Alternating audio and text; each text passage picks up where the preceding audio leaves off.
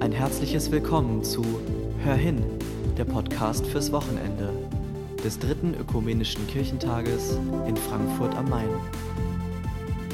Geschichten und Gedanken aus den Wohnzimmern und Homeoffices von Menschen, die auf irgendeine Weise mit dem ökumenischen Kirchentag verbunden sind.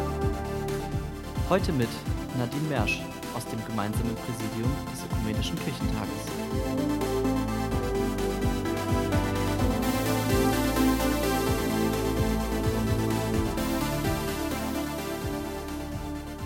Die Rente ist sicher. In dieses Wochenende starten wir mit dem Tag der Arbeit. In einer Zeit, in der nichts sicher zu sein scheint. Viele können ihrer Arbeit momentan nicht nachgehen. Andere sind gezwungen, sie zu verkürzen. Die Angst um die wirtschaftliche Existenz greift in einem in dieser Republik noch nicht dagewesenen Maße um sich. Wieder andere fühlen sich der Erschöpfung nah, weil sie ihre Arbeit zu Hause erledigen und nebenbei die Kinder betreuen, unterrichten, bei Laune halten und für die alte Nachbarin einkaufen. Und Menschen gehen mit ihrer Arbeit besondere Risiken ein. Sie pflegen schwer Kranke oder begeben sich in einer Jugendhilfeeinrichtung mit infizierten Kindern und Jugendlichen in Quarantäne. Die Rente ist sicher. In dieser Zeit stirbt ein Christ, der uns zeitlebens die Hoffnung gegeben hat, dass die Rente und unser gesamtes gesellschaftliches Gefüge eine Sicherheit in sich bergen, der wir vertrauen dürfen. Nur eines hat er von uns verlangt, um diese Sicherheit zu schützen. Solidarität.